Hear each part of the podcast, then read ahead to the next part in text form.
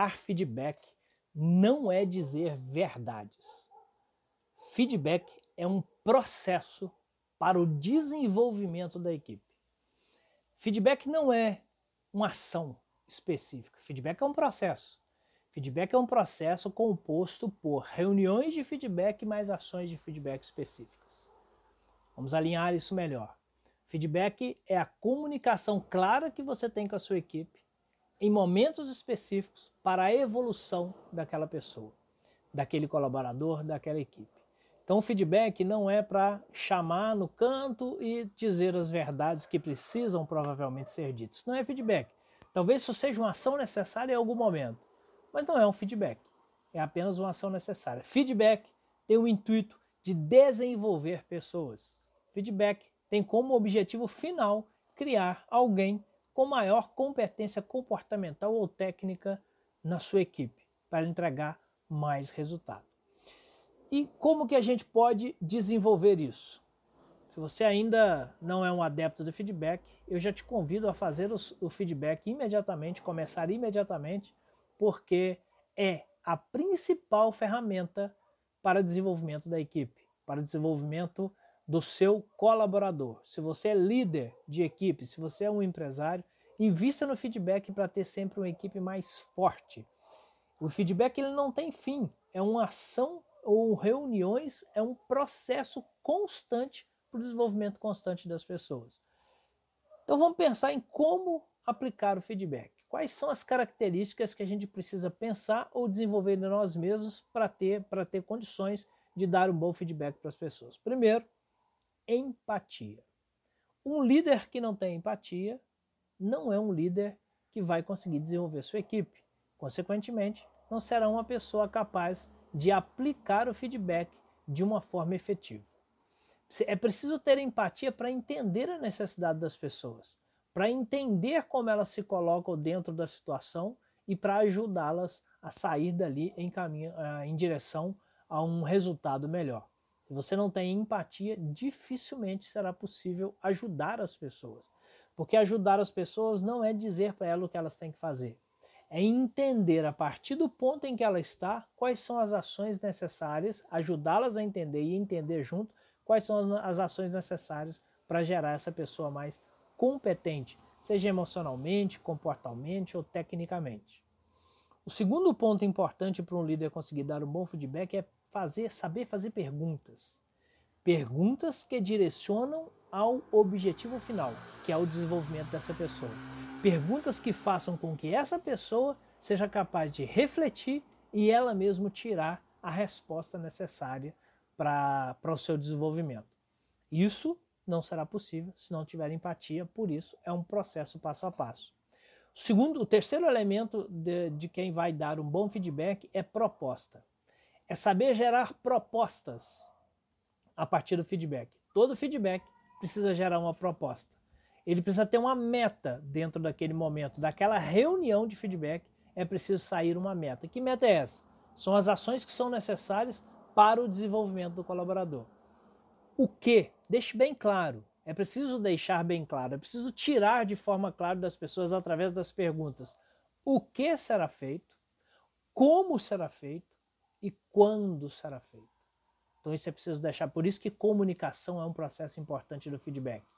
É preciso deixar claro e saber tirar do seu colaborador o que é necessário fazer, como isso será feito. É preciso sair dessa reunião de feedback com como. Como isso será feito?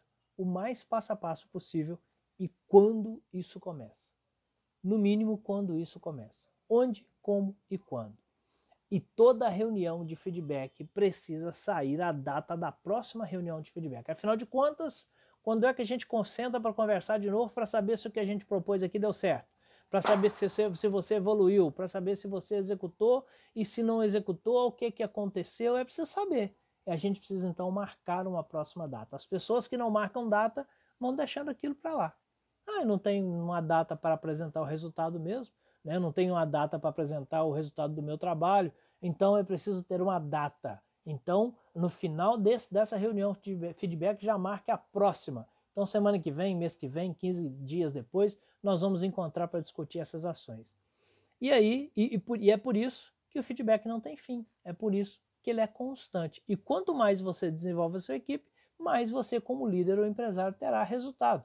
Então, é uma ferramenta importantíssima no processo de liderança.